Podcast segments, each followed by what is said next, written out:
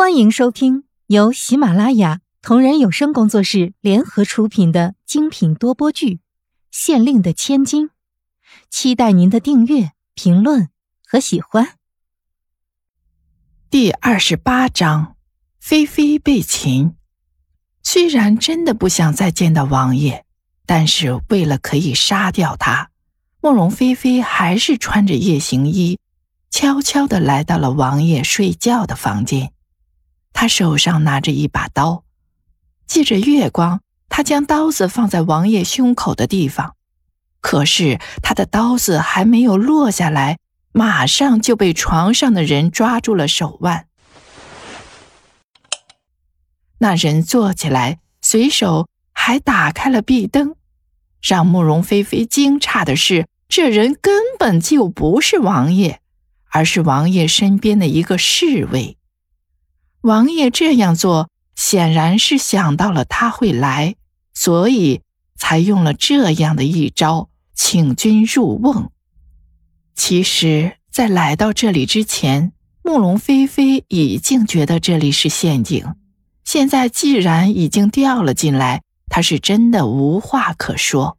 他在王爷的房间里被人活捉，然后王爷才施施然出现在他的面前。笑着说道：“慕容小姐，你还真是好胆识！我的王府你敢来第一次，好容易逃走了，居然还敢来第二次。”对于他这样的人，慕容菲菲现在连半点尊重的意思都没有了。他如果不是王爷，如果不是生在皇家，他又算得上什么东西呢？在古代。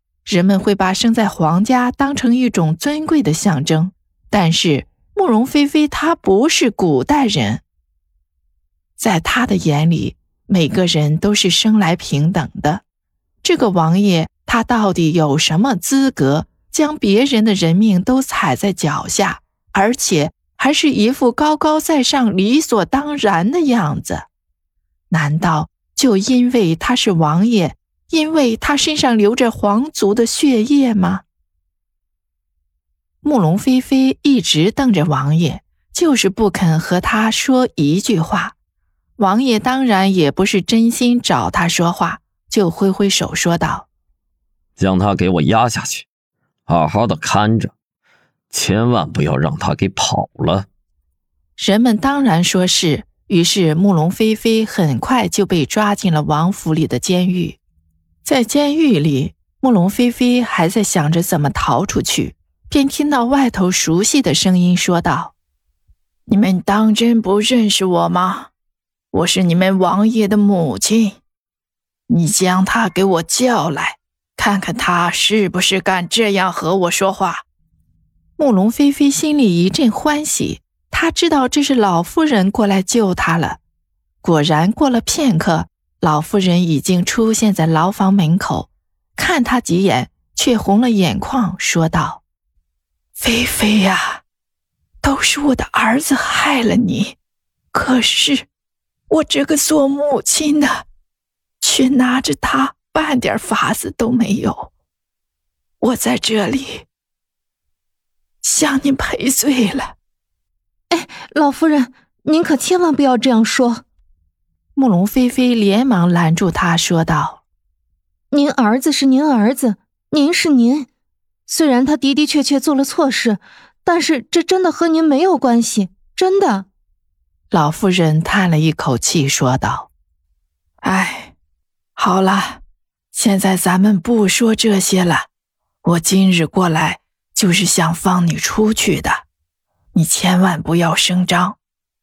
我把你放出去以后。”你可千万不要再回来了，我的儿子。哎，我真是害怕，他还会对你做出什么过分的事情来。慕容菲菲就这样被老夫人放走，可是这世界这么大，她现在却不敢回家，因为一回家就是暴露身份。可是除了家里，她仿佛连个可以去的地方都没有。他没有办法，只好就暂时在京城附近游荡，顺便也得到一些关于皇上的消息。清晨，太阳才刚升起，京城的百姓们就都沸腾起来了，一大早就聚集在京城城楼下面的公告栏那里，为的是水泄不通，都在看公告栏上官兵刚贴上去的黄色纸告示。哦，这皇帝终于要招妃了，嗨，等得我们头发都白了。